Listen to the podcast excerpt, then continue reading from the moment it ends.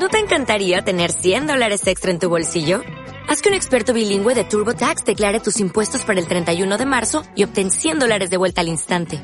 Porque no importa cuáles hayan sido tus logros del año pasado, TurboTax hace que cuenten. Obtén 100 dólares de vuelta y tus impuestos con 100% de precisión. Solo con Intuit TurboTax. Debes declarar para el 31 de marzo. Crédito solo aplicable al costo de la presentación federal con TurboTax Full Service. Oferta sujeta a cambios o cancelación en cualquier momento.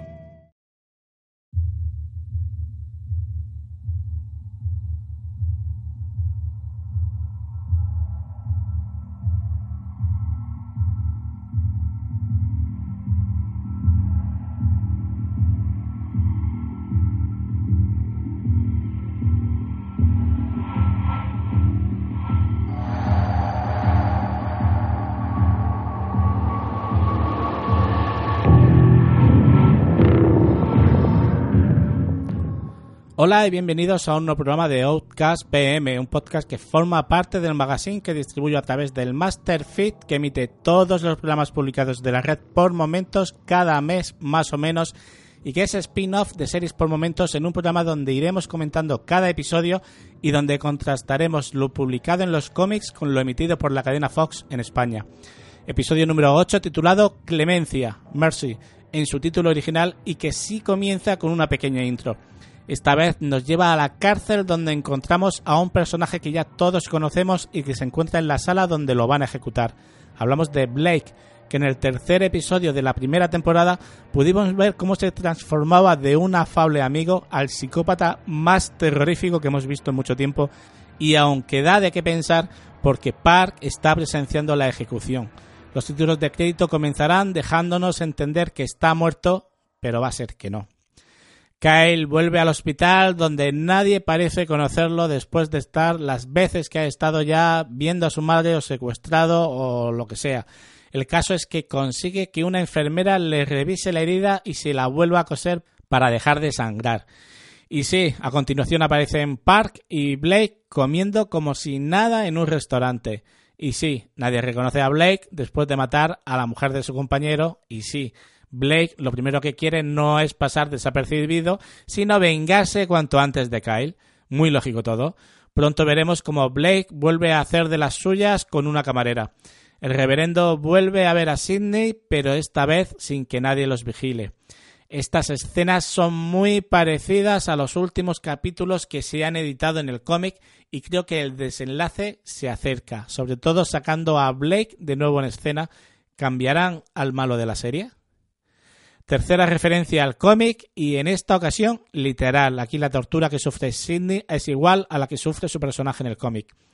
Un agente detiene a Kyle entonces en el hospital justo cuando éste descubre que su madre ya no está en la habitación, pero su detención únicamente se debe a la petición de Giles de que lo llevaran protegido al desguace de Bob.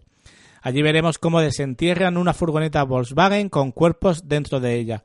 Bob le contará cómo el padre de Kyle conoció a Helen y lo que hizo con ocho iluminados como Kyle. Simon, el padre de Kyle, los encontraría casi muertos en un sótano. Helen los estaba cambiando para conseguir agilizar la fusión. Simon y Bob se llevaron a los iluminados, pero debían de separarlos para que no hubiera tanta luz en un mismo sitio y los pudieran encontrar. Pero cuando Bob los iba a trasladar, los encontró muertos por disparos realizados por el mismo Simon.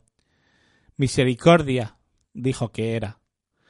Tras eso los enterraron en el desguace 30 años allí metidos dentro de una furgoneta y bajo el suelo. Y parece que con Megan comienza una nueva trama, otra más, ya que su embarazo se ha producido durante su posesión. ¿Tendremos en un futuro una nueva mezcla de ser, como aquella pequeña de V? El caso es que pronto Megan y Blake se encuentran en casa de Kyle este le miente vilmente al hablarle de cómo conoce a su hermano y al reverendo para intentar convencerla de que le diga dónde está.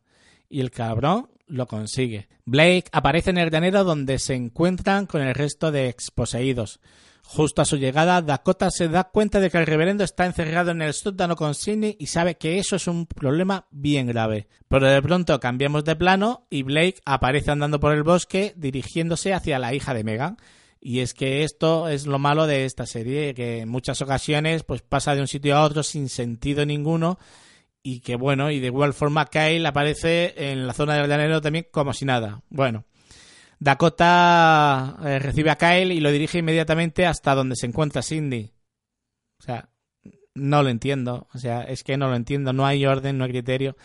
Y el caso es que, bueno, pues consiguen entrar, pero la imagen que encontrarán no tiene nada que ver con lo que hemos visto en el cómic, o por lo menos de momento las continuas menciones que se están haciendo durante los episodios, durante los últimos episodios, junto a que sabemos ya qué actor ha sido contratado para el papel, nos acercan cada vez más a la próxima aparición del personaje de Simon, el padre de Kyle. El agente Núñez aparece en casa de Giles buscando a su esposa. El desenlace no se hace esperar. Eso sí, Giles tiene muy bien cubierta la seguridad alrededor de su casa. Tras un rápido tiroteo, Núñez muere de un disparo en el cuello aparte de que le ha explotado medio pie. Giles carga su cuerpo en el coche y conversa con su esposa. Rose ha vuelto a cambiar en su estado de ánimo. Aquí es, este momento da mucha pena.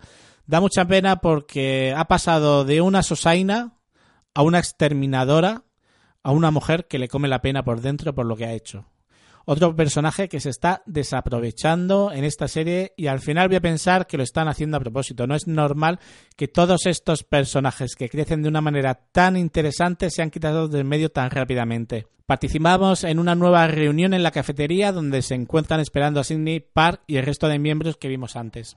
En la reunión se hace presente como Park va a tomar la posición de Sidney en este asunto y así lo deja claro al resto. Él piensa que lo mejor es hacer pública su situación y no vivir escondidos como hasta ahora, algo con lo que no están de acuerdo el resto. Pero hubiera dado igual cuál hubiera sido su decisión. Aunque hubieran opinado lo mismo que Park, él ya había tomado la decisión y los había envenenado previamente, por lo que los deja agonizando encima de la mesa. Con esto terminamos el episodio de hoy de Outcast PM. Espero que os guste y que nos oigamos próximamente en un nuevo capítulo de la serie o con cualquiera de los otros programas que completan el magazine por momentos. Hasta pronto.